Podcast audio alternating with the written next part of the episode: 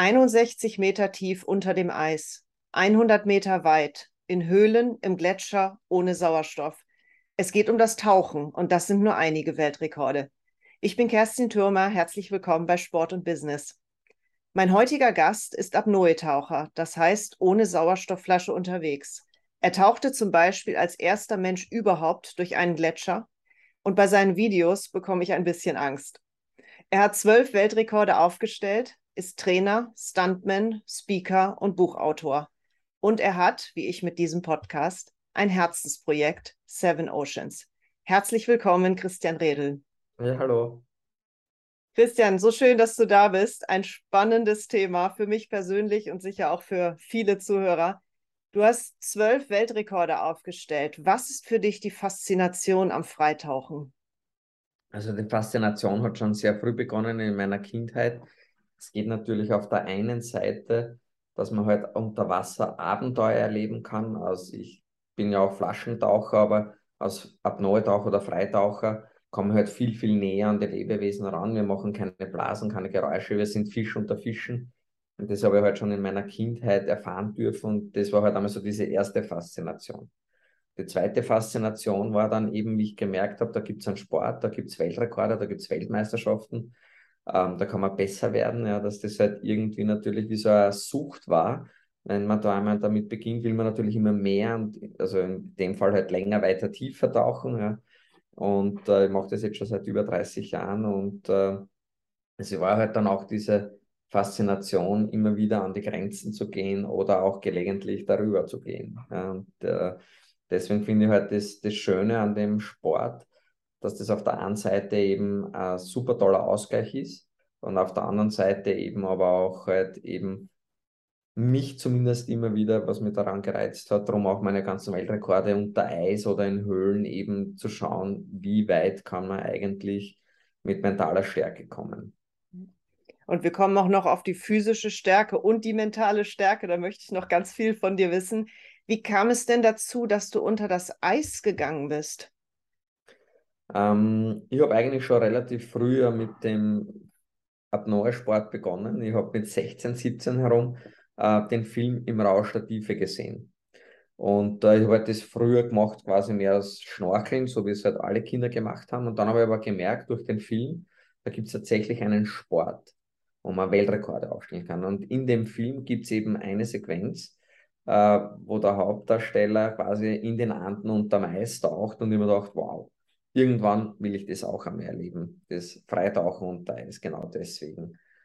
Und ich war dann eben ähm, im Februar 2002 das allererste Mal ganz kurz unter Eis tauchen, da haben wir ein, Musikvideo gedreht für einen deutschen Musiker und äh, bin dann im Februar desselben Jahres, also Ende Februar, ähm, an beiden Beinen operiert worden. Ich habe eine Fußfehlstellung, deswegen habe ich das korrigieren lassen im Spital. Bin dann mehrere Wochen im Spital gelegen, musste dann natürlich mit Krücken gehen und so. Und im Sommer bin dann halt wieder tauchen gegangen und habe aber gemerkt, das ist die absolute Hölle für mich. Warum? Jetzt, wenn du an den Füßen operiert wirst und du ziehst dann Flossen an, wo natürlich ein massiver Druck auf den Füßen entsteht, ja, ähm, ich muss ehrlich gestehen, ich habe die Taucherbrille von innen mit Wasser geflutet, äh, nämlich von meinen Tränen, äh, weil das so schmerzhaft war. Und ich habe mir gedacht, ich brauche jetzt irgendetwas Motivierendes, irgendwas, was mir quasi hilft, über diesen Schmerz zu gehen, weil wenn das nicht besser wird, kann ich ja vielleicht nie wieder tauchen gehen. Und haben wir damals dann das Guinness Buch der Rekorde gekauft und habe einmal so durchgelesen, was gibt es eigentlich für Unterwasserrekorde. Und einer dieser Rekorde von einem Italiener war im 85 Meter Streckentauchen unter Eis. Und ich war halt relativ naiv und mir gedacht, naja, Eistauchen taucht man eh, ja, weil ich es ja schon einmal einen Tag tatsächlich gemacht und 85 Meter klingt jetzt auch nicht so weit und habe dann eben beschlossen im Sommer 2002 diesen Weltrekordversuch zu machen. Es sollte mein erster Weltrekord werden und habe das Ganze dann im Februar 2003 realisiert, also ziemlich genau ein Jahr nach meiner Operation. Und äh, da habe ich halt festgestellt, ja, ähm, was eigentlich eher durch einen Zufall heraus war, dass mir das extrem gefällt, ja, diese Herausforderung, weil normalerweise taucht man ja diese Weltrekorde eher im, im Hallenbad. Ja, das heißt, man versucht halt so weit wie möglich zu tauchen. Allerdings im Hallenbad weiß ich ja, wenn ich ein Problem habe, kann ich ja jeden Meter auftauchen. wenn ich also nicht 200 Meter weit tauchen will, ich habe noch 100 Meter Problem, tauche ich auf, gehe zurück am Start, probiere das Ganze noch einmal. Wenn du aber jetzt unter Eis tauchen möchtest, dann hast du ja diese Möglichkeit nicht. Ja, das heißt, neben diesem ganzen körperlichen Effekt, das Wasser hat 2 Grad Wassertemperatur, das hat natürlich auch eine Auswirkung auf, auf den Körper. Aber das, was mir am meisten daran fasziniert hat, war tatsächlich, ich kann jetzt diesen Tauchgang nicht beenden. Es klingt jetzt natürlich für jeden, der zuhört, war ist der komplett bescheuerte Typ. Ja. Ähm, so ist es natürlich nicht. Als Extremsportler ist man ja eher Risikomanager. Also äh, gerade Adrenalin wäre ja für meinen Sport extrem schlecht. Es ist ja äh, pushend, ja, der Herzschlag geht nach oben und wir müssen natürlich als Apnoe-Taucher, Freitaucher schauen, dass wir so entspannt wie möglich sind, weil je geringer der Herzschlag ist, desto geringer ist der Sauerstoffverbrauch. Ja. Also deswegen ist Adrenalin ja genau das Verkehrteste.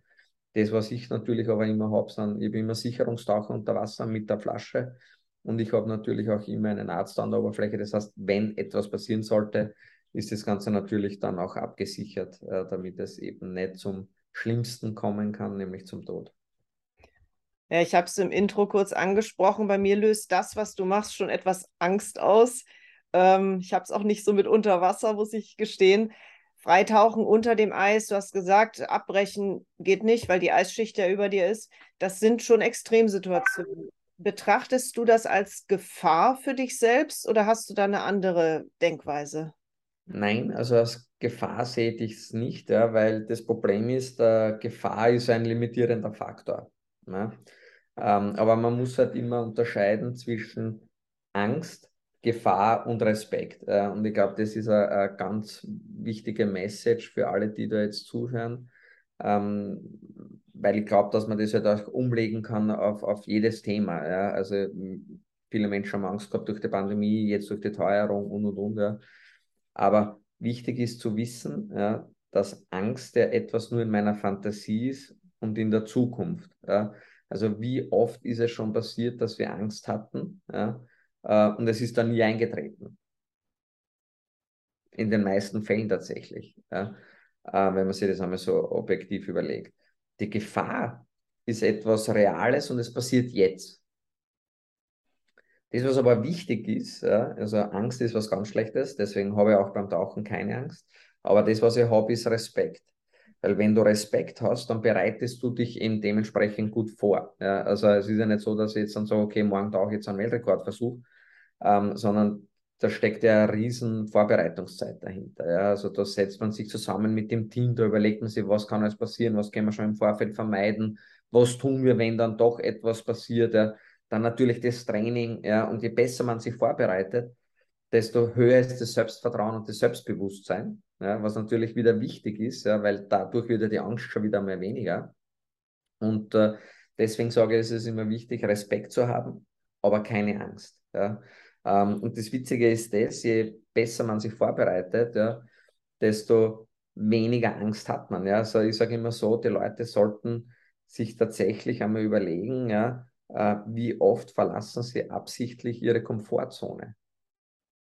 Äh, man sagt natürlich, innerhalb der Komfortzone ist alles bequem, ist alles sicher, ist alles super. Das Problem ist aber, Wachstum kann eigentlich nur entstehen, wenn du die Komfortzone verlässt.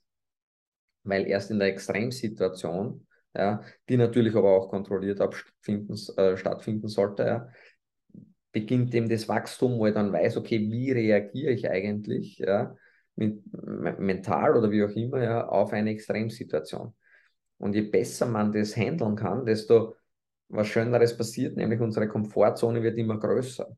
Ja, und je größer die Komfortzone ist, desto leichter geht man einfach durchs Leben, weil natürlich eben wenn ich mehr Platz habe, bis irgendwann einmal der Punkt kommt, wo ich vielleicht Angst bekomme. Ja, und wenn ich diese Angst nicht handeln kann, dann kommt es ja zur Panik und und und. Ja, und dann wird es ja gefährlich eben. Ja. Ähm, dann, dann tut man sich da viel leichter. Und ich habe halt das große Glück gehabt, unter Anführungszeichen, warum auch immer, ähm, dass ich mir den mentalsten Sport der Welt ausgesucht habe. Ja? Weil ich habe zum Beispiel messbar gemacht, dass positive Gedanken weniger Sauerstoff verbrauchen wie negative Gedanken. Also wenn man das jemand erzählt hätte, hätte ich gesagt, ja genau, super, ja, als esoterisch äh, glaube ich nicht, ja. Aber ich habe es ja selber erlebt. Plus ich habe über 10.000 äh, Kursteilnehmer gehabt in meinen Seminaren, wo genau dasselbe passiert ist. Ja. Und dann habe ich halt darüber nachgedacht und überlegt und auch ausprobiert, mit Pulsmessern zum Beispiel, habe ich halt festgestellt, wenn du positive Gedanken hast, bist du viel entspannter. Das heißt, du hast einen geringeren Herzschlag. Je geringer dein Herzschlag ist, desto weniger Sauerstoff verbraucht der Körper. Wenn du jetzt negative Gedanken hast, dann reagiert dein Körper darauf. Das heißt, dein Herzschlag steigt. Je höher der Herzschlag ist, desto schneller ist der Sauerstoffverbrauch und desto kürzer wird einfach die Zeit. Ja? Weil 60 Sekunden sind immer 60 Sekunden. Und das hat mir natürlich schon einiges gezeigt, wie eben zum Beispiel ein Kopf, ja, also äh, wirklich von innen funktioniert. Das Witzige ist ja das, ich kann die Gedanken lesen von meinen Kursteilnehmern, während sie die Luft anhalten. Also keine Sorge, liebe Kerstin, ich kann deine Gedanken jetzt nicht lesen, ja, aber während dem Luftanhalten kann ich das mittlerweile tatsächlich. Und ähm, da sehe ich halt einfach, was passiert. Ja. Und dann kann ich aber eben hergehen und sagen, okay, ich weiß jetzt, wie dein Kopf funktioniert. Und jetzt kriegst du die richtigen Werkzeuge, um das dann alles zu optimieren und noch besser anwenden zu können. Das ist so spannend, was du erzählst. Da steckte jetzt schon sehr viel drin. Ich habe gerade auch wieder den, den, die Verbindung zum Business gespürt. Zum Beispiel nehmen wir mal das Beispiel Speaker. Wir sind ja beides Keynote-Speaker, halten Vorträge über unsere Lieblingsthemen. Und auch da, die beste Vorbereitung verhindert auch da Angst und Panik.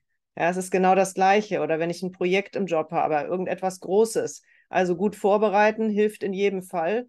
Und Angst, möchte ich auch nochmal hier herausstellen, ist unbegründet. Ja, wenn ich jetzt Angst bei deinen Videos habe, das ist ja nichts. Ich schaue ja nur ein Video an, da passiert ja gar nichts.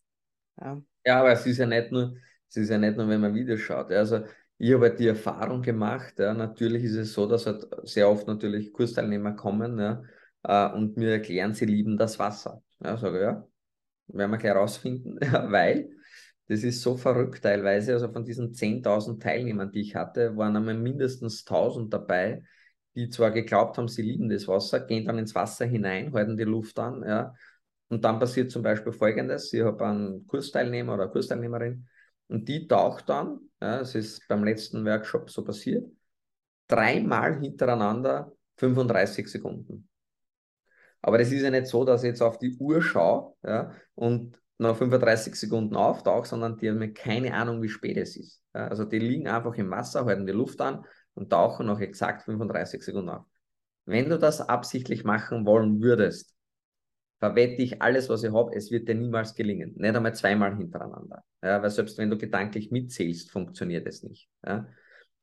Dann weiß ich aber, dass irgendwann bei diesen Schülern etwas passiert sein muss, ja, was Negatives mit dem Element Wasser. Ja? Und dann sage ich halt den Schülern, okay, pass auf, irgendwas stimmt da jetzt nicht, ja, weil im Film, also im Kopf läuft jetzt ein Film ab. Ja?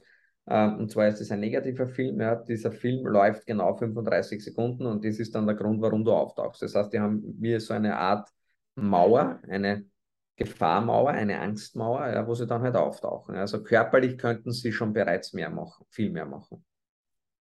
Und dann sage ich halt immer, habt ihr vielleicht einmal irgendwann in der Kindheit etwas Negatives erlebt oder was auch immer? Nein, nein, und ich verstehe das jetzt überhaupt nicht und ich kriege da unten so Angst und Beklemmung und bla bla bla. Sage, ja, aber irgendwas muss passiert sein. Aber es ist eigentlich auch völlig egal, was passiert ist. Ja.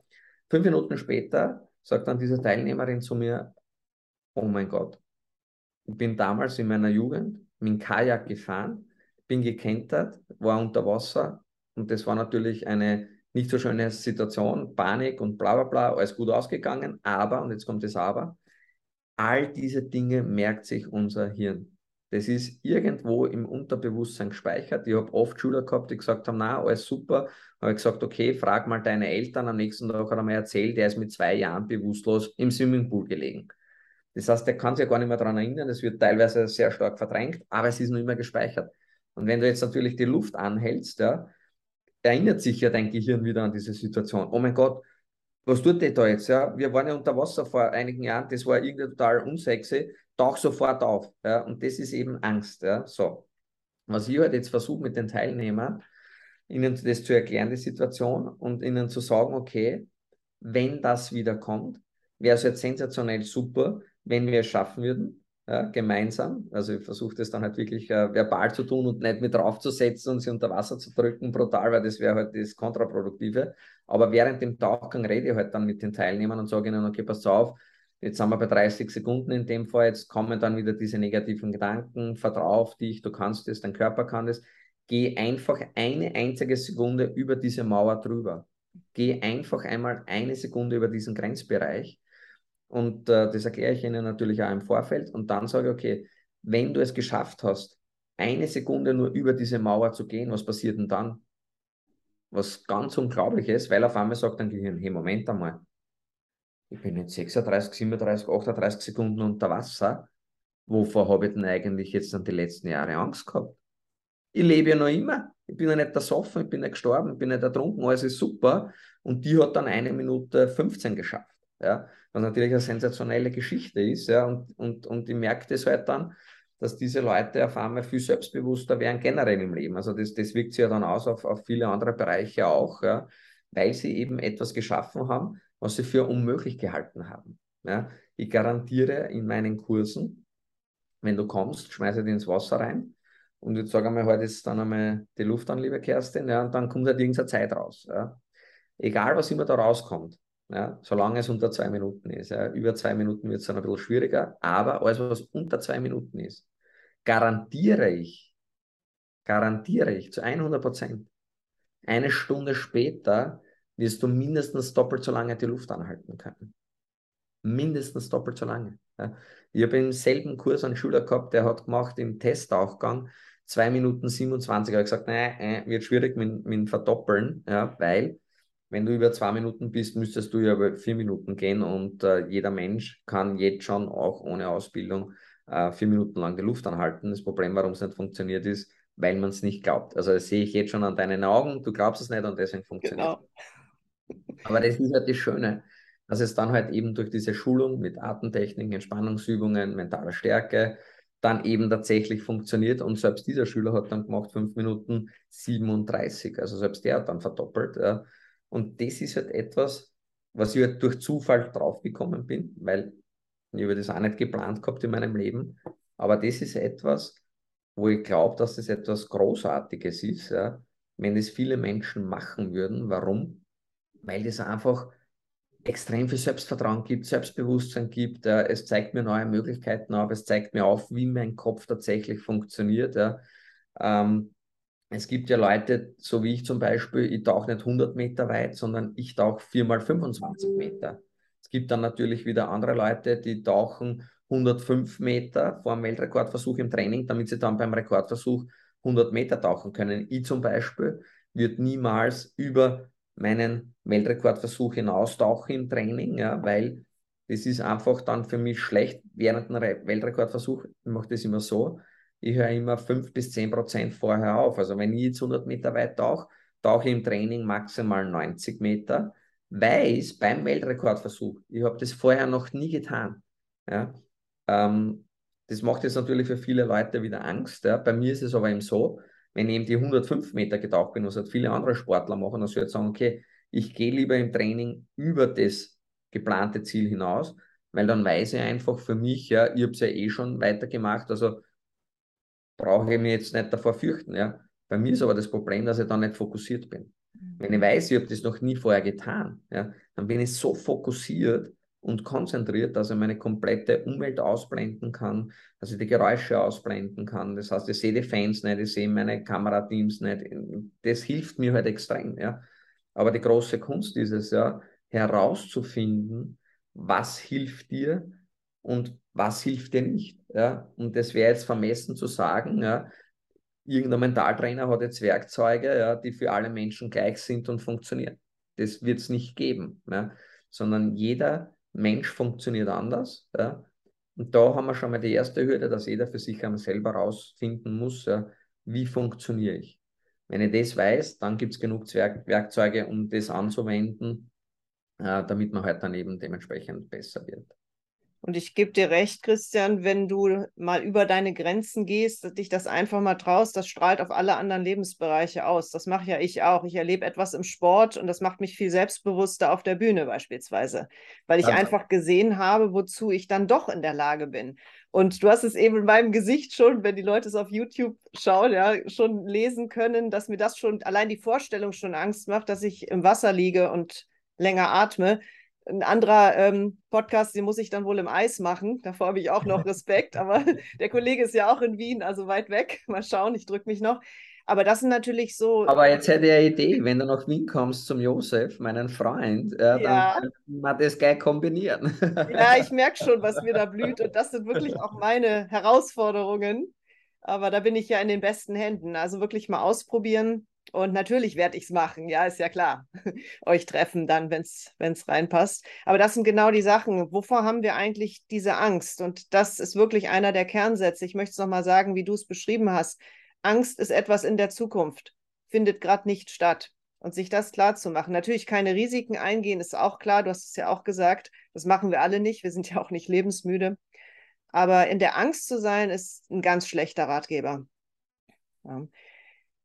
Wie, wie ist das mit, dein, mit deinem Antrieb? Du hältst ja derzeit zwölf Weltrekorde im Tauchen. Was ist dein Antrieb, immer wieder neue Rekorde zu tauchen? Also ich muss sagen, zu Beginn war das tatsächlich eben ähm, das Gefühl, ja, du bist der Beste der Welt. Ich meine, das muss man sich einmal überlegen, jetzt ohne arrogant wirken zu wollen, ja, man muss sich das echt einmal überlegen. Weltrekord bedeutet ja, du bist der Beste der Welt. Ja. Also wir haben acht Milliarden Menschen und du bist der Beste davon. Ja. Also das ist natürlich schon ein Antrieb, sage ich einmal, weil das natürlich sehr viel ähm, auslöst in verschiedenen Bereichen. Ja, sei es jetzt dann, keine Ahnung, ähm, mit, mit Glückshormonen. Also ich kann mich noch erinnern, wie ich den ersten Weltrekord geschafft habe. Muss man sich das so vorstellen, ich habe mein ganzes Leben ja, auf diesen ersten Weltrekordversuch aufgebaut. Ja. Also in 90 Sekunden ja, habe ich eigentlich gewusst, wenn ich das schaffe, ja, wird sich mein komplettes Leben verändern. Ja, und das war ja das, was ich immer wollte. Ich, meine, ich wollte ja mit 16, 17 Profitaucher werden, ja, professioneller Luftanhalter werden. Und um das Ziel zu erreichen, habe ich gewusst, ich muss eben gut sein, ich muss Weltrekorde haben. Aber wenn du Weltrekorde hast, dann hast du Sponsoren. Wenn du Sponsoren hast, kannst du davon leben. Ich muss ja irgendwie mein Geld auch verdienen. Ja. Mit einem Sport, den es eigentlich gar nicht gibt, offiziell. Ja. Das heißt, ich bin kein Sportler tatsächlich vom Staat, sondern ich bin Unternehmer. Ich bin Einzelunternehmer. Ja. Ähm, das Ganze in einem Land, wo es nicht einmal mehr Zugang gibt, ja, wo jeder nur Skifahren und Fußball kennt. Ja. Also das sind ja alles Herausforderungen, die man da gehabt hat. Und ich habe aber gewusst, ja, oder war immer davon überzeugt, wenn der erste Weltrekordversuch funktioniert, dann wird mir das eben alles ermöglicht. Ja. Jetzt muss man sich mal vorstellen, ich habe aber keine Sponsoren gehabt damals beim ersten Weltrekordversuch. Ich habe alles selber finanziert. Ja. Das heißt, ich habe alles auf eine Karte gesetzt. Und natürlich ist es ein riesengroßer Rucksack, den du jetzt mitschleppst ja, während diesem Tauchgang. Ja. Ähm, und dann schaffst du das, ja, und in dem Moment merkst du, scheiß, der Rucksack ist weg, ja, ich kann jetzt vielleicht echt das Leben haben, was ich haben möchte, ja. Und mir sind die Tränen vor Freude einen Meter weit rausgespritzt aus den Augen eine Stunde lang. Ja. Also dieses Glücksgefühl mhm. habe ich vorher und nachher nie wieder gehabt. Und natürlich, wenn es jetzt wieder weggeht mit der Zeit, ist ja logisch, ja, willst du das wieder haben. Also brauchst du einen zweiten Weltrekord. Dann brauchst du einen dritten Weltrekord. Und dann merkst du aber irgendwann einmal, naja, puh, ja, es ist eh super, ja, der dritte, vierte, fünfte, sechste, aber diese Glücksgefühle werden immer kürzer. Mhm. Ja. Also da, wo ich mich noch eine Stunde gefreut habe ja, und dann tagelang äh, über den Boden geschwebt bin nach dem ersten Weltrekordversuch, habe ich halt feststellen müssen, beim dritten, vierten dauert es vielleicht nur ein paar Minuten und dann, ja, hey, nett, ja, was, was ist das nächste, ja. Und das hat sich aber dann natürlich auch mit der Zeit verändert, ja, diese Antrieb, ja, und diese Motivation, ja in dem Sinne, dass ich halt dann gesagt habe, okay, eigentlich, was bedeutet Weltrekord jetzt für die Menschheit? Also, wenn ihr einen Weltrekord aufstellt, ja, geht es dir jetzt nicht besser dadurch. Geht es niemandem besser. Deswegen habe ich dann zum Beispiel angefangen bei einem Weltrekordversuch, den ich in Nepal aufgestellt habe, auf über 5000 Meter Seehöhe, den höchsten Tauchgang der Welt, den ich damals gemacht habe. Ja, in, den, in, die, in die Forschung zu geben. Ja, ich habe mit sehr vielen Medizinern zusammengearbeitet, habe gesagt, hey, machen wir Experimente da oben, medizinische, messen wir den Sauerstoff, messen wir, messen wir, messen wir. Vielleicht kann man dadurch den Alpinsport sicherer machen. Das ist dann auch geglückt, Gott sei Dank. Ja, also es war wirklich äh, ein cooles Projekt. Ja, und da war halt dann der Weltrekord eigentlich nur mehr, sage ich mal, der mediale Aufhänger dafür. Ja. Wir sind dann um die ganze Welt gereist und haben diese Forschungsergebnisse präsentiert bei Ärztekongresse. Also das war schon super. Oder wie dann am Nordpol war, ja, war ich halt dann in, in Asien unterwegs, in, in, in uh, sehr vielen verschiedenen Ländern, habe dort äh, mit Presse gesprochen und so weiter, um auf die Probleme vom Nordpol hinzuweisen und die Eisbären. Ja. Das heißt, das hat sich dann irgendwann einmal geändert ja, und die letzten Weltrekorde aber eigentlich nur mehr deswegen äh, aufgestellt, um auf die Probleme von den Ozeanen hinzuweisen mit dem Seven Oceans Projekt, weil wenn ich jetzt nichts tue und einfach darüber berichte, wird keiner schreiben. Ja, wenn ich aber jetzt einen Weltrekord aufstelle und die schreiben über den Weltrekord, dann bestehe ich darauf, dass sie auch über Seven Oceans berichten. Ja. Und äh, das mache ich jetzt übrigens bei meinen Podcasts und überall, äh, damit das halt verbreitet wird. Ja. Das heißt, äh, die Motivation für einen Weltrekord hat sich im Laufe der Zeit auch äh, verändert. Ja. Und das ist ja gut. Ja. Also Veränderung ist ja jetzt auch nichts Schlechtes, vor dem braucht man jetzt auch keine Angst haben. Ja, man muss sich halt immer wieder hinterfragen, warum tue ich etwas. Ja. ja. Also generell ähm, bin ich ja drauf gekommen und ich bin jemand, der sehr einfach denkt ja, und einfach denken möchte.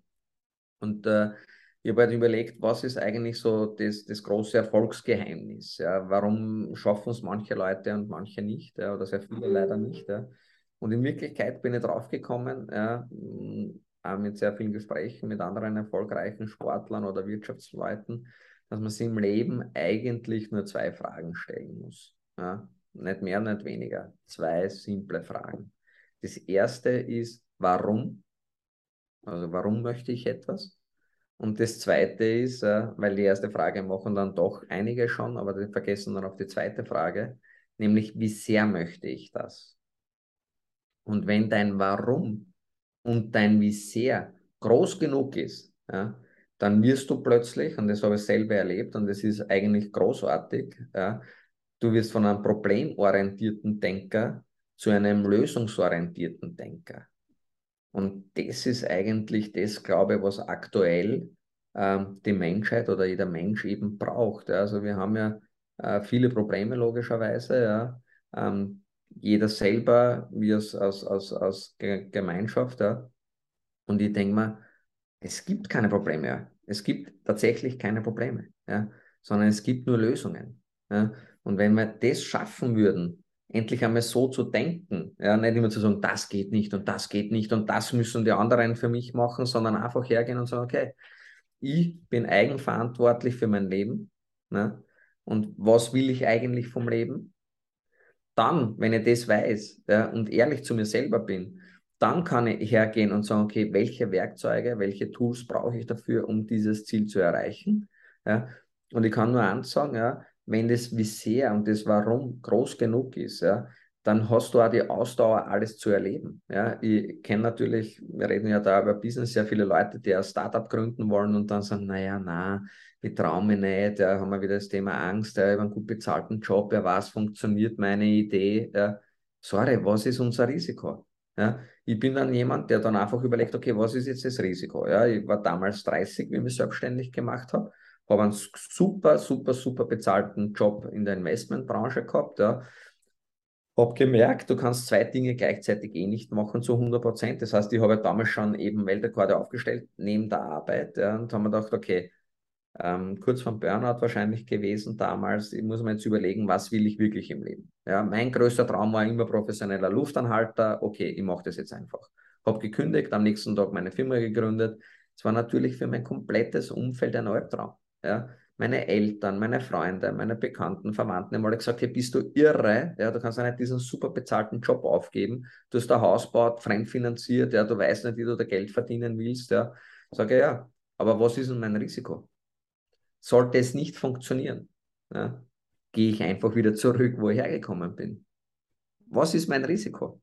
Das ist ja nicht vorhanden. Wir glauben immer nur, ja, wenn ich jetzt etwas ausprobiere und dann scheitere, bin ich ein Verlierer. Nein, es gibt ja keine Niederlage. Nicht jeder Weltrekordversuch hat funktioniert.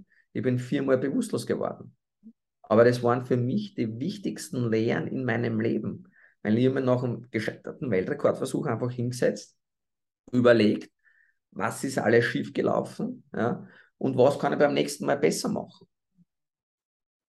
Ja, und bei diesen großen Zielen auch immer die Frage, wie kann es denn funktionieren? Du hast es gesagt, das Warum und wie sehr möchte ich was, das finde ich so wichtig bei Zielen zu hinterfragen und nicht, ich will jetzt einen Marathon laufen, weil es alle machen. Na, alle natürlich nicht, aber weil mein Nachbar das gemacht hat. Aber ist es wirklich mein Thema. Ich habe große Ziele auch fürs kommende Jahr, auch sportliche, die mich wirklich, ja, die mir ein bisschen äh, Angst machen oder die mich wirklich herausfordern. Also die Frage, warum, wie sehr und wie könnte ich da hinkommen? Das ja. ist überall die Frage, im Business auch, du hast es gesagt. Also wirklich, also wenn du weißt, ja, du hast Respekt und so, ja, äh, und du hast Angst, ja, ähm, dann, dann ist es ja leichter für jemanden, der eben nicht so denkt, ja, oder das nicht gelernt hat, so zu denken, weil ich bin ja auch nicht so geboren worden, ja, mit dieser Denke, die ich jetzt habe, ja, oder diesen Ideen oder Inputs, die ich da jetzt gebe, sondern das ist ja nur eine Sammlung an Erfahrungen, die ich selber gemacht habe und eben durch meine Kursteilnehmer nochmal bestätigt bekommen habe. Ja. Also es hat tatsächlich so funktioniert. Ja. Und wenn ich jetzt dann das Warum und wie sehr groß genug habe, ja, dann finde ich ja sofort Lösungen ja, für das Problem. Ja. Ähm, kann man erinnern, wie ich damals in Nepal tauchen gehen wollte, habe zehn Ärzte gefragt, ja, ob sie mir da helfen wollen und die haben gesagt, hey, du wirst sterben da oben. Na gut, jeder andere hätte vielleicht schon aufgegeben. Ich gebe nie auf, weil wenn ich eine Idee habe ja, und ich davon überzeugt bin, dass ich es machen will, dann tue ich so lange, bis es halt realisiert wird. Ja. Und manchmal dauern halt solche Projekte auch 10, 20 Jahre. Es ist mir völlig egal, weil mein Warum und wie sehr so groß ist, habe jetzt natürlich auch die Ausdauer, ähm, ähm, das zu erleben irgendwann einmal. Ja. Und ich habe dann halt den elften Arzt gefragt ja, und der hat zu mir gesagt, naja, ist eine coole Idee, aber absolut tödlich.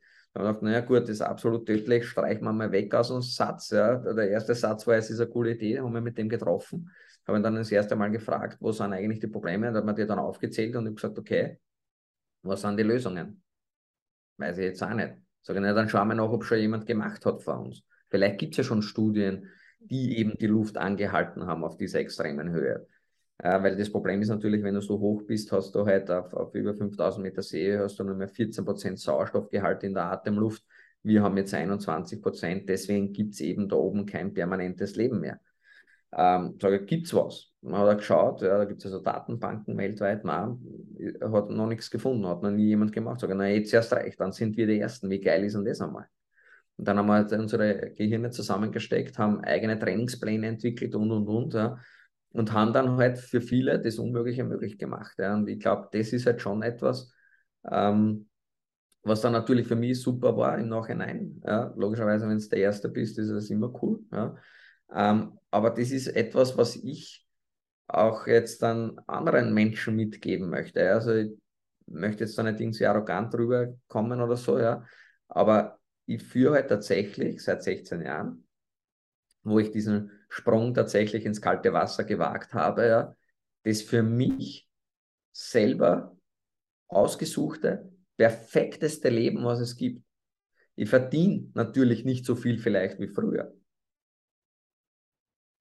aber ich tue jeden Tag das, was, was mir Spaß macht. Würde es mir keinen Spaß machen, mit dir da heute darüber zu reden, würde ich es nicht tun. Und diese Freiheit, ja, jeden Tag das tun zu können, was einem Spaß macht, ist unbezahlbar. Das hört sich so schön an und ich bin auch auf dem Wege, genau das zu tun, Christian. Also ich kann es wirklich nur jedem empfehlen. Ja? Also ich weiß, ja, wir sind alle in gewissen Zwängen eingesperrt, ja, sei es jetzt gesellschaftlich, ja, was auch immer, ja, unsere Eltern, ja, die wollen natürlich auch nur das Beste für uns, ja. Ich habe halt, warum auch immer, schon immer gesagt, okay, ich habe nur dieses eine Leben und das muss für mich persönlich das bestmögliche Leben sein. Ja, also man, man kennt ja diese ganzen Sprichwörter, lebe jeden Tag, wie wenn es dein letzter war, ja, ja. Nur wer macht denn das tatsächlich?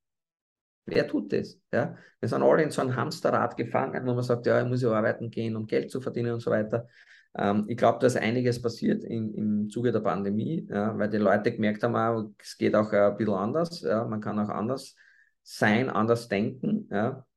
Ähm, ich finde es auch super, ähm, dass man jetzt dann gerade der Jugend äh, äh, sagt, ihr könnt alles werden, was ihr wollt. Das Einzige, was ich dabei wirklich, wirklich sehr kritisiere und kritisch sehe, ist einfach, ähm, dass das Problem ist, ja, dass den Jugendlichen und Kindern zwar gesagt wird, ihr könnt alles werden, was ihr wollt, was ja stimmt, ja, davon bin ich felsenfest überzeugt, ja, aber niemand oder kaum jemand gibt ihnen die Werkzeuge dafür in die Hand.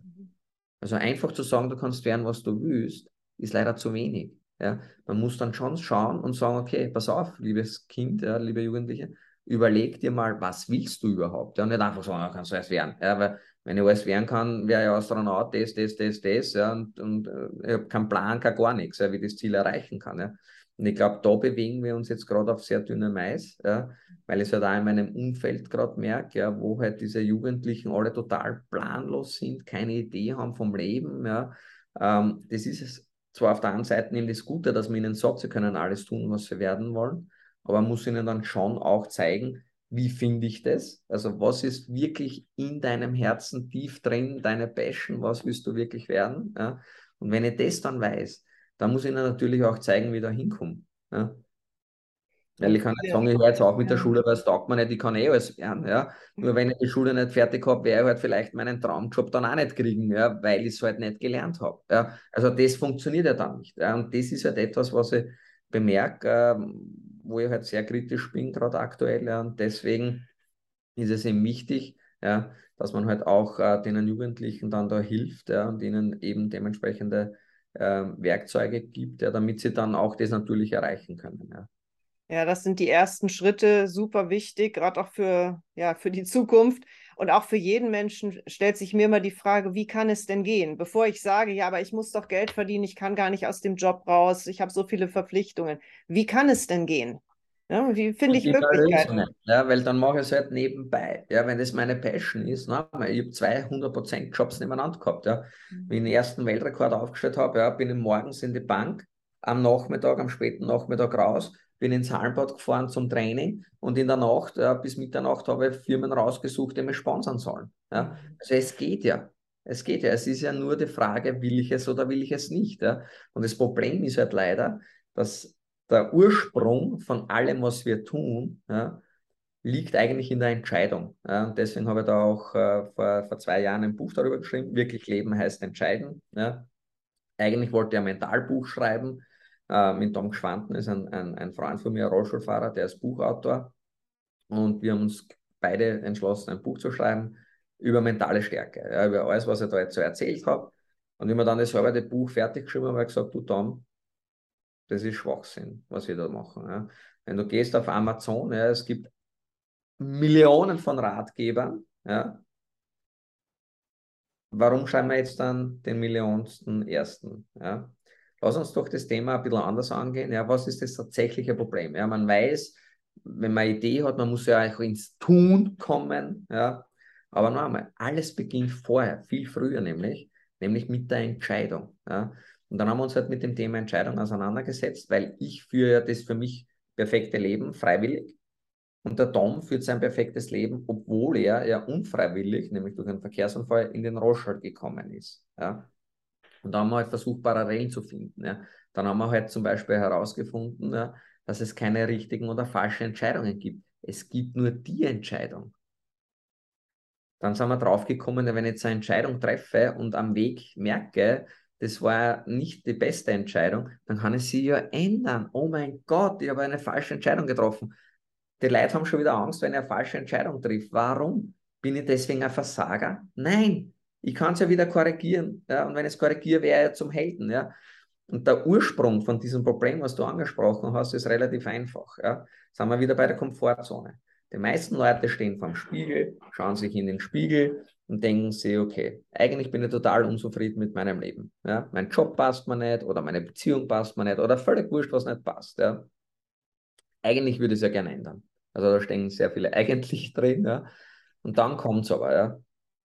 Die Leute sind ja nicht ehrlich zu sich selber, sondern sie belügen sich ja selber, warum es einfacher ist, weil ich in meiner Komfortzone bleibe. Weil würde ich jetzt ehrlich sein und sagen, okay, eigentlich taugt mir der Job nicht, aber er bringt mir ja Geld. Ja. Deswegen bleibe ich doch drin. Ja. Das wird für mich niemals funktionieren. Weil dann wäre ich ja unglücklich, ja, mache einen Job, der mich nicht aufwecken lässt, ja, in der Früh. Ich muss etwas tun, was mir überhaupt keinen Spaß macht, ja, nur damit ich meine Rechnungen bezahlen kann und damit ich was auf die Seiten legen kann. Wofür? Ich weiß ja nicht, ob ich morgen noch lebe oder nicht. Ja, also es muss ja den Leuten echt bewusst werden, ja, dass wir echt nur dieses eine Leben haben und wir wissen alle nicht, wie lange es geht. Ja. Die Leute machen einen schweren Fehler. Sie leben entweder immer nur in der Vergangenheit mhm. oder in der Zukunft. Nein, wir leben jetzt, im Hier und Jetzt. Ja, und das sind auch das Dinge, die ich nicht irgendwie erfunden habe oder was auch immer, sondern so habe ich erlebt bei meinen Tauchgängen. Wenn ich meine Tauchgänge mache, meine Weltrekordversuche, ja, dann muss ich im Hier und Jetzt sein. Ich kann nicht in der Vergangenheit denken, ich kann nicht an die Zukunft denken, sondern ich muss im Hier und Jetzt sein. Sonst funktionieren eben diese Tauchgänge gar nicht. Und deswegen ja, wirklich hinstellen vom Spiegel, eine ehrliche Bestandsaufnahme machen ja, und dann überlegen, was will ich wirklich? Ist es so, wie ich weiterleben möchte, die nächsten 5, 10, 15, 20 Jahre? Oder will ich das eben nicht? Ja? Und so bei mir war es ja genauso. Ja? Ich bin da gestanden vom Spiegel und mir gedacht, okay, ähm, zwei Dinge gleichzeitig geht nicht. Ja? Abgesehen davon will ich wirklich nur in der Finanzbranche sein, wo ich mir gedacht habe, eigentlich ist ja das auch kein ehrenwerter Beruf. Ja. Ich schiebe Geld von A nach B. Ja, die Bank verdient immer das Geld, einer verliert, der andere gewinnt ja, mit den Aktienkäufen. Also ist das jetzt wirklich etwas Sinnvolles, unter Anführungszeichen? Ja. Und dann haben wir gedacht, nein, eigentlich nicht. Ja. Und ich will ja was Sinnvolles tun für mein Leben. Ja.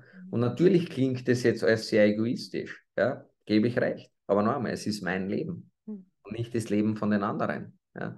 Und das Witzige ist ja das, meine Erfahrung hat dann halt äh, gezeigt, okay, ich bin halt quasi diesen, diesen radikalen Schritt gemacht, ja, obwohl wirklich 99,9 Prozent meines Umfeldes hat gesagt, bitte tu es nicht. Ja. Meine Eltern haben mir angefleht, es nicht zu tun. Ja. Es gab damals nur eine einzige Person, äh, der gesagt hat, mag's endlich, ja, ist eh Zeit geworden. Ja. Das ist mein Mentor und Freund Felix Baumgartner. Ja. Mhm. Der hat gesagt, hey, mach da nicht in die Hose und mach's einfach. Ja. Und wenn es nicht funktioniert, gehst du halt wieder zurück. Ja. Und natürlich war das auch ein bisschen eine Hilfestellung, muss ich sagen, ja, wenn zumindest äh, Felix Baumgarten, mein großer Held, der an mich glaubt. Ja. Habe es dann halt gemacht ja, und ich kann nur sagen, es war die beste Entscheidung in meinem Leben. Die beste Entscheidung in meinem Leben. Und was ist dann passiert? Ja? Es hat funktioniert mit allen Höhen und Tiefen, ist keine Frage. Ja. Ähm, das gehört halt dazu, ähm, wenn man sowas macht. Ja. Also mein Leben ist jetzt sicher nicht wie eine Anleihe oder ein Sparbuch von unten nach oben, ja, sondern mein Leben ist eher wie so eine Aktie, hoch, tiefs, ja. Aber das ist ja das, was ich will. Das ist ja das, was mich zum, zum, zum Weiterentwickeln bringt als Mensch, ja, wo, mir, wo Wachstum entsteht. Ja. Ähm, und deswegen bin ich auch so begeistert, wenn ich darüber rede. Und deswegen will ich das ja auch so vielen Menschen wie möglich mitgeben. Ja. Und sich einfach einmal überlegt, ja, wo stehe ich? Eine ehrliche Bestandsaufnahme machen, ganz wichtig, ehrlich, was will ich? Ja? Und wie sehr will ich das? Ja? Und dann kommen eigentlich eh Step by Step die Lösungen ja? und, und, und dann führt man eigentlich erst das Leben, was man wirklich leben will. Ja? Und jeder, der sagt, na, das glaube ich nicht, das funktioniert nicht, ja, da sind wir schon bei der ersten Ausrede. Ja, es ist ja viel leichter, Ausreden zu finden, ja, weil ich ja innerhalb meiner Komfortzone bleibe. Ja. Nein, ja, die, das geht sich vielleicht nicht aus, ja, ja, vielleicht schon, man weiß es nicht. Ja. Man hat immer zwei Möglichkeiten. Ja. Und es beginnt immer alles mit einer Entscheidung. Ja. Und ich denke mal, wenn man sich halt einmal im Vorfeld überlegt, okay, was ist tatsächlich mein Risiko, ja, was ist, wenn es nicht funktioniert, ja, und nochmal, auch Scheitern ist erlaubt, ja, weil durch das Scheitern, ja, also das Witzige ist ja zum Beispiel das, wenn ich ein Projekt habe, jetzt zum Beispiel auch bei Seven Ocean, ja, immer wenn ich eine Idee gehabt habe, total begeistert war, es nicht funktioniert hat, warum auch immer, ja, äh, war das einfach nur ein Learning für mich, ja, und witzigerweise ist das Projekt danach immer größer geworden. Ja, das heißt, mit jedem Scheitern ist es größer und größer geworden, ja. Und, und irgendwann wird es dann bumm machen und es ist genau da, wo ich es haben möchte. Ja. Und ob das jetzt ein Jahr dauert oder zehn Jahre dauert, ist ja mir egal. Hauptsache, es passiert irgendwann einmal. Und allein dieser Weg dorthin ist ja schon geil. Ja, mit den ganzen Erfahrungen, die man dahin sammeln kann. Ja, der Weg ist spannend und wir wissen ja gar nicht, was noch alles möglich wird, wenn wir nicht irgendwo mal starten und was ausprobieren. Ich mache es ja genauso mit dem Podcast. Mal schauen, wo der hingeht. Ich weiß auch, dass der groß wird. Ich weiß nicht wann und wie, aber egal. Einfach weitermachen. Denn dann öffnen sich die neuen Türen. Aber die öffnen sich natürlich nicht, wenn ich daheim sitze und sage, ich bleibe lieber, wie du es ausgedrückt hast, Christian, in der Komfortzone und weiß ja, was ich habe, bin aber in Wahrheit gar nicht glücklich damit. Ja, das ist schade. Ja, äh, wie gesagt, also ich meine, auf der einen Seite verstehe ich es, weil wir ja das schon von der Kindheit eingetrichtert bekommen. Ja, ich war natürlich jetzt ganz andere Generation, ja, wo natürlich jeder gesagt hat, ja, du musst einen klassischen Beruf haben, ja, du musst heiraten und, und, und Kinder und so, ja. Ähm, ist okay. Wenn du dich dafür entscheidest, ja, und du glücklich damit bist, ja, dann ist es ja okay, dann ist es ja perfekt. Das Problem ist ja nur, bist du es oder bist du es nicht? Ja, und sei ehrlich zu dir selber. Und wenn du es nicht bist, dann musst du es ändern. Ja. Christian, ich möchte noch ein paar sportliche Fragen stellen. Mich Ja. interessiert nämlich noch, wie dein Training eigentlich ausschaut. Also ich nehme an, du gehst schwimmen, du machst Tauchgänge. Wie trainierst du? Also durch das, dass ich halt eh jedes Wochenende Kurse habe, bin ich auch jedes Wochenende im Wasser. Das heißt, selbst bei diesen Kursen ja, ist es natürlich Training. Ähm, ich gehe ja natürlich logischerweise sehr gerne ins Wasser, schwimmen, tauchen natürlich. Ja. Ähm, wenn ich jetzt dann quasi keinen Weltrekord oder kein großes Projekt habe, dann mache ich das halt einfach mehr oder weniger aus Spaß heraus. Ja. Wenn ich aber weiß, ich habe ein Ziel, ja, dann bereite ich mir natürlich dementsprechend darauf vor.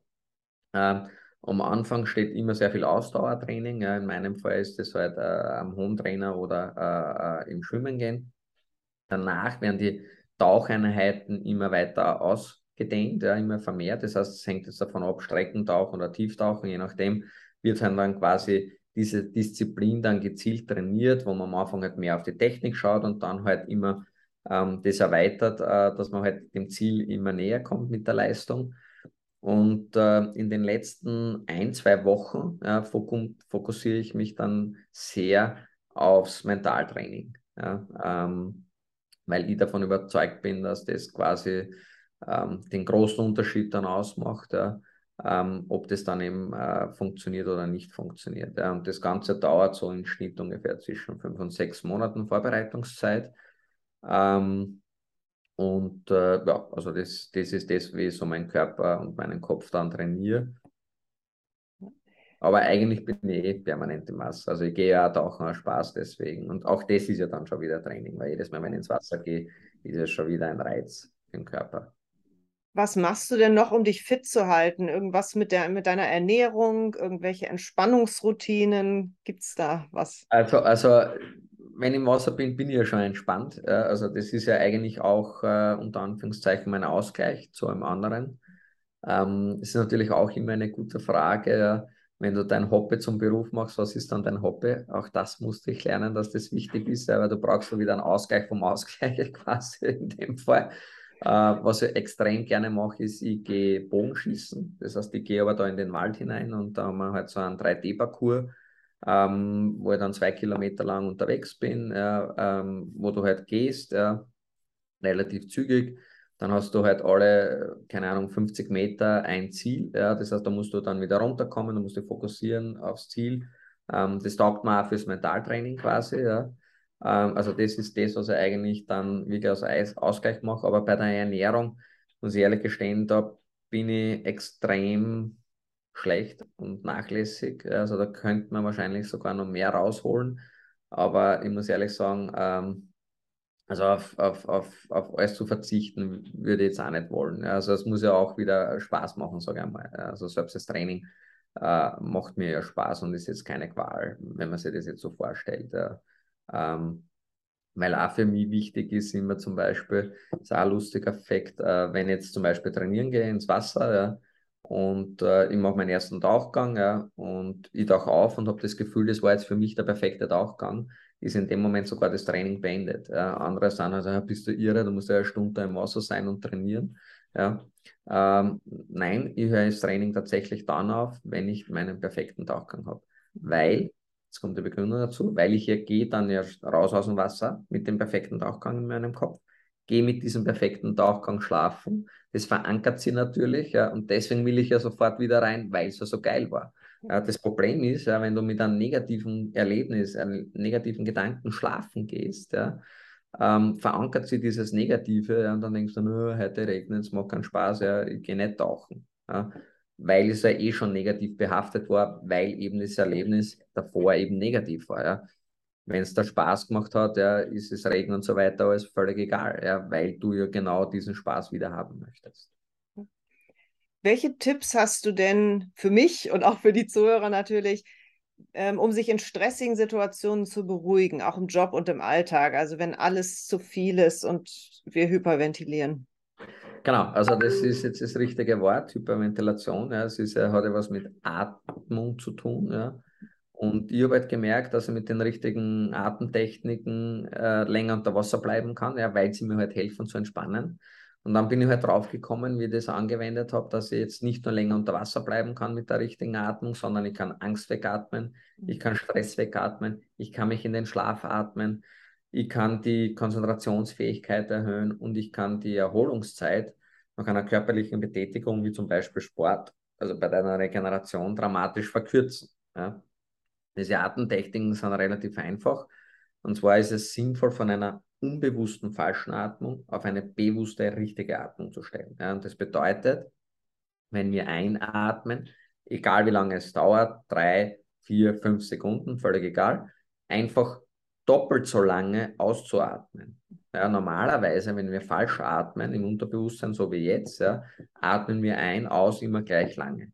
Ja, jetzt muss man aber wissen, was im Körper passiert, weil beim Einatmen wird die Lunge größer, dadurch hat das Herz weniger Platz und muss schneller schlagen. Das heißt, jeder, der ein Pulsmesser hat, kann das einmal überprüfen. Wenn ich einatme, ja, wird automatisch die Pulsfrequenz steigen. Wenn jetzt wieder ausatme, wird die Lunge wieder kleiner, das Herz hat wieder mehr Platz, muss weniger schlagen. So, das heißt, der Puls sinkt. Wenn ich jetzt gleich lange ein- und ausatme, was passiert mit meiner Pulsfrequenz? Nichts. Wenn ich jetzt aber richtig atme, ich atme ein und mindestens doppelt so lange aus, dann hat das Herz viel mehr Zeit, um sich zu entspannen und weiter nach unten zu gehen. Das heißt, mit jedem Mal ausatmen werden wir entspannter und entspannter und entspannter. Das ist zum Beispiel, wenn du jetzt nach dem Sport machst, wartest fünf Minuten, bis sich das äh, wieder normalisiert hat, dein Ruhepuls ja, erreicht worden ist. Oder du stellst dich hin und sagst, okay, einatmen, doppelt so lang ausatmen, einatmen, doppelt so lang ausatmen. Ich schwöre, es dauert nur mehr ein Drittel der Zeit. Ja. Und genau dasselbe funktioniert auch zum Beispiel beim Angst wegatmen oder in den Schlaf atmen. Ja. Das, ich kann nicht die plötzliche Angst wegatmen, ja, aber ich kann die zukünftige Angst wegatmen. Und das ist eigentlich in den meisten Fällen ja so. Also das heißt, ich habe Angst vor einem Vortrag, ich habe Angst vor einer Prüfung, Angst, dass ich irgendwas präsentieren muss. Ja. Das heißt, ich weiß, in einem Zeitpunkt, in der nahen Zukunft, muss ich etwas tun, was mir überhaupt keinen Spaß macht. Jetzt baut sich natürlich die Angst auf, die Nervosität steigt. Ja. Dadurch wird automatisch unsere Atmung schneller. Ja. Und wenn ich jetzt einmal hyperventiliere und ganz schnell ein- und ausatme, kann jeder jetzt einmal ausprobieren, ja, denkt euren eigenen Namen. Lustig, es funktioniert nicht, oder? Und das ist dann die Panik, ja, weil es ist ja alles gespeichert in meinem Kopf. Ja, wenn ich Rede halte, ist ja die in meinem Kopf gespeichert, wenn ich mich darauf vorbereitet habe. Aber in dem Moment kann ich nicht zugreifen. Ja, einfach durch dieses zu schnelle Atmen. Also was kann ich aber tun, wenn ich merke, dass sich meine Atmung verändert, dass sich mein Herzschlag nach oben äh, schraubt, ja, dann komme ich ja in diesen Teufelskreis rein den kann ich aber relativ leicht unterbrechen, indem ich dann einfach sage, okay, stopp, einatmen, doppelt so lange ausatmen, einatmen, doppelt so lange ausatmen. Was passiert jetzt? Der Herzschlag geht runter, ich habe mehr Sauerstoff, meine Konzentrationsfähigkeit steigt. Gleichzeitig kann ich nicht an die Angst denken, weil zwei Dinge gleichzeitig denken können wir auch nicht. Ja? Also ich kann nur bewusst atmen oder an meine Angst denken. Beides funktioniert nicht. Ja? Und dann funktioniert das eigentlich wunderbar. Ja? Danke für den Tipp. Ich probiere es gerade live aus, während du es erklärst. Das ist wieder mal so simpel, aber man muss es einfach wissen und ausprobieren. Ganz, ganz wichtig, ja. Alles, was simpel und einfach ist, ist gut. Ja. Alles, was zu kompliziert wird, ja, da ist schon irgendwie was dabei, wo man denkt, okay, dann soll es nicht sein. Ja. Ähm, also es, je einfacher die Dinge sind, desto besser ist es tatsächlich. Was betrachtest du denn als deine größte persönliche Stärke?